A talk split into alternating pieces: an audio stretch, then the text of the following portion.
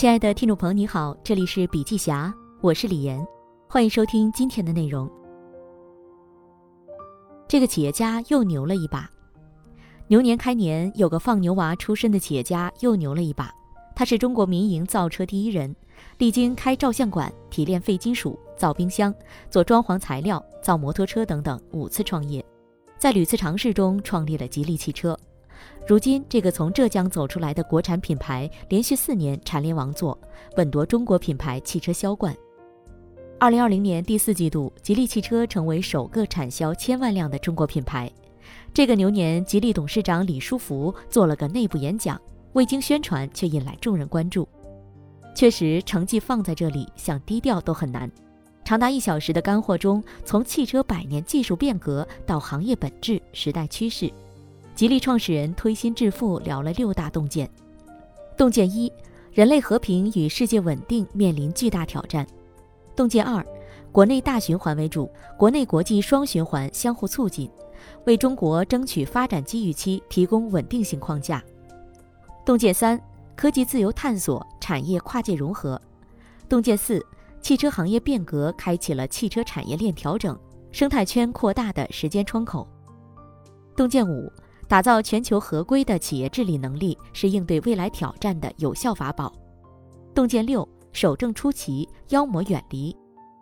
当今世界正处在百年未有的大变局，所有人都站在了机遇挑战并存的十字路。真实的声音，冷静不失乐观的判断，正是大家所需要的。他谈的不仅仅是当下，不仅仅是车，他看的是未来几十年的事儿。这才是李书福内部演讲火的真正原因。百年大变局有两个机会，极少露面的李书福这次内部分享的含量不言而喻，其中关于时代趋势的判断也值得深思。逆势反弹，人均 GDP 破一万美元，在东京二中，李书福提到的一组数据不可忽视：二零二零年中国人均 GDP 从一百五十五美元到二零二零年突破一万美元，中国 GDP 总值占全球比重。从百分之一点七五到二零二零年的百分之十七，中美 GDP 差距从十五点七倍到二零二零年的一点四倍，外汇储备从一点六七亿美元到二零二零年的三点二二万亿美元。数字背后是什么？是有待挖掘的时代金矿。就拿这个春节来说，看电影这件事情能有多挣钱？观影人次达到一点六亿，创下历年春节档最高票房纪录七十七点九四亿。奢侈品不行了，海南免税店六天卖出十五亿护肤彩妆、奢侈包表，比上个春节翻了整整一倍。全国人民一个过年能吃出多少营业额？高达八千二百一十亿元，这是今年全国零售餐饮开门红，同比增长百分之二十八点七。毋庸置疑，中国创造了全球最快的经济复苏速度。据经济学家预测。二零二一年，中国 GDP 增速或将达百分之八到百分之九，这是清华大学中国经济思想与实践研究院在中国宏观经济分析与预测中给出的分析。百年大变局，双循环，身处在稳中求进的第二大经济体中，机遇又在哪里？悲观者常说的四大词汇：存量竞争、内卷化、头部化、大洗牌。作为中国民营造车第一人。穿过数次周期的乐观派李书福在洞见二中给出答案：“十四五双循环正是难得一见的大变局。国内大循环为主体，国内国际双循环相互促进，为中国争取发展机遇期提供稳定性框架。简单来说，这是一趟对所有人开放的未来列车。十四五关于畅通国内国际双循环和需求侧管理的有关政策，对中国经济和全球经济都具有重大战略意义。”三十三岁的蜜雪冰城开出一万家门店，远超过星巴克，甚至在东南亚大布局。元气森林双十一当天卖出两千万瓶饮料，甩开可口可乐。成立二十四年的吉利汽车连续四载问鼎国产汽车销冠，低调发力无人驾驶、新能源汽车。全球经济正在复苏，也面临加速分化，西方将面临东西之间发展的结构化差异和失衡，而产生一些心理不平衡。李书福对此的洞见是：许多人不知所措，有些人难以接受，导致心态失衡。这样的巨大心理落差很难在短时间内调整过来。这是引发各种矛盾与冲突的最直接原因。因此，他们感到失望，这是客观事实，也是正常人的正常反应。我们应该认同这个事实，并表示理解。即使是国内，也将面临新老消费之差异，以及新老模式之过渡，需要我们去认同和理解。过去四十年，中国经济的增长是普惠式的增长，各行各业都受益。未来是用研发创意、客户体验、创新生活方式引领增长。但无需怀疑，未来二十年最好的机会依旧在中国。万亿赛道进入暴动，历史洪流处在分化时刻，汽车行业也正在迎来拐点。那么，深耕汽车数十载，李书福怎么看这个行业呢？汽车革命进入暴动。作为吉利汽车帝国的缔造者，李书福很直白地指出现状：汽车产业革命已经开始暴动。当今汽车工业是哪种战略位？作为制造业中代表性最强、规模最大、产业链最长的核心产业，汽车行业被誉为工业中的工业。二零二零年前十个月，三十一万亿的社会消费中，汽车消费独占三万亿。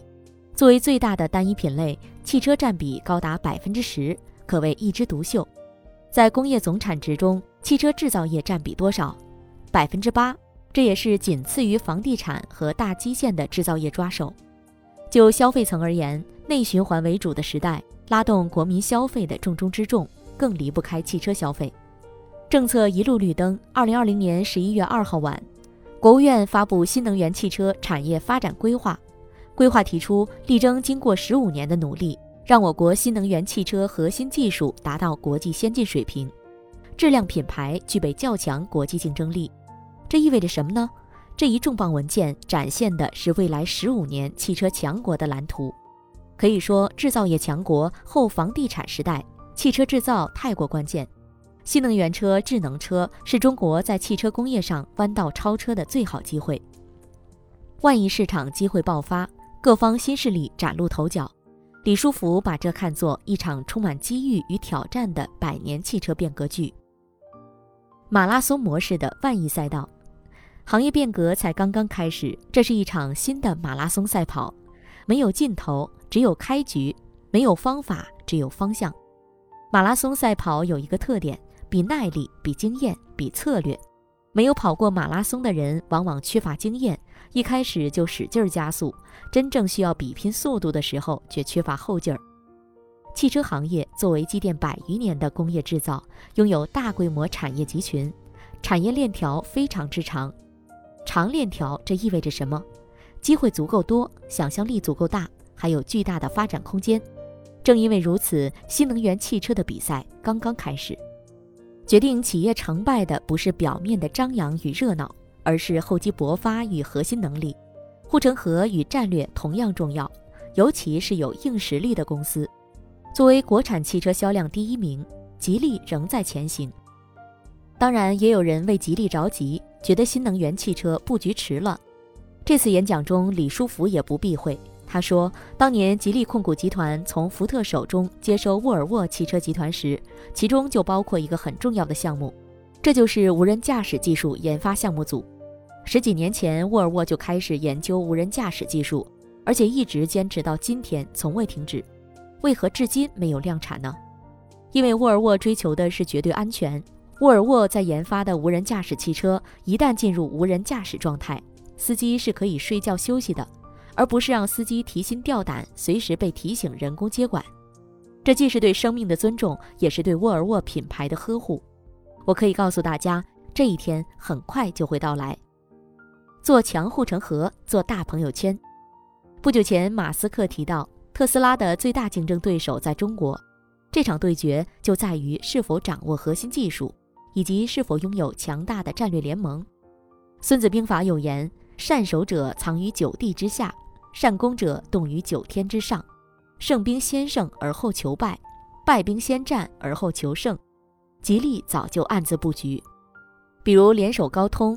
近日，吉利旗下子公司易卡通科技宣布，将与伟世通、高通共同联手，为全球市场提供领先的智能座舱解决方案。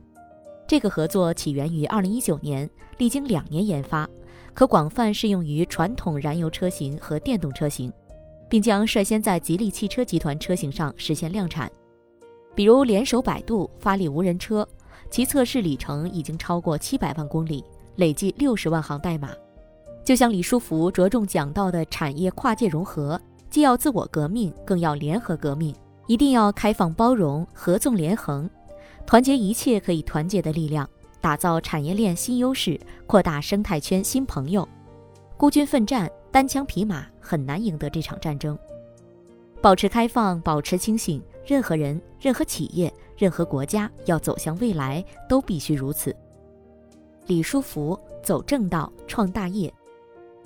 演讲到最后，李书福强调了一句话：短短八字，守正出奇，妖魔远离。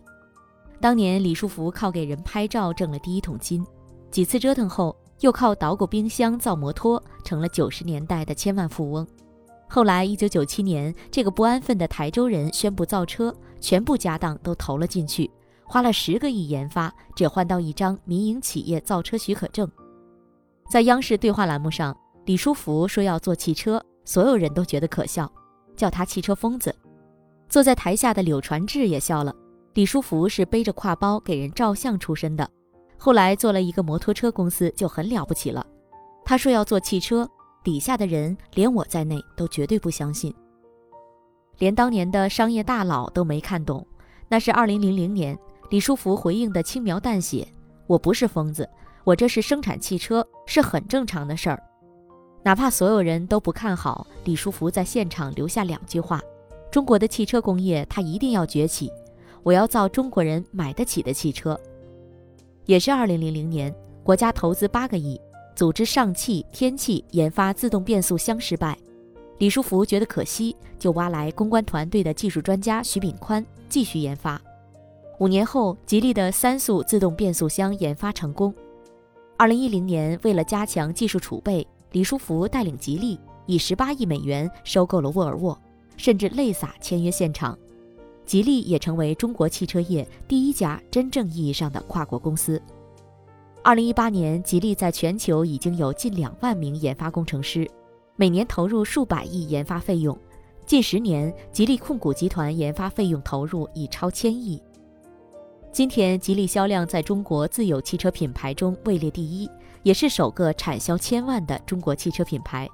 正如李书福演讲中所说：“不急功近利，不走捷径，不抄近路，不玩小聪明。”放牛娃造车的商业传奇，国产汽车吉利的王者故事，恰恰浓缩了中国改革开放史，可谓一步一泥印儿，凡走过处皆有回响。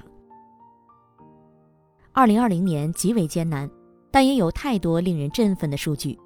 全球大经济体中，中国是唯一保持正增长的重要经济体，GDP 总量过了一百万亿人民币，产业结构还在积极爬坡调整。走正道，创大业。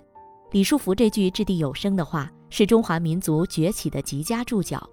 从股神巴菲特到经济学家，都乐观预测，接下来的十五年里，立足中国是大家能看到的，在全世界范围之内最好的历史机遇之一。这个黄金时代是中国埋头走正道走出来的，守正出奇，永远是这个时代的最大红利。好了，今天的内容分享就到这里，感谢收听，我们下次见。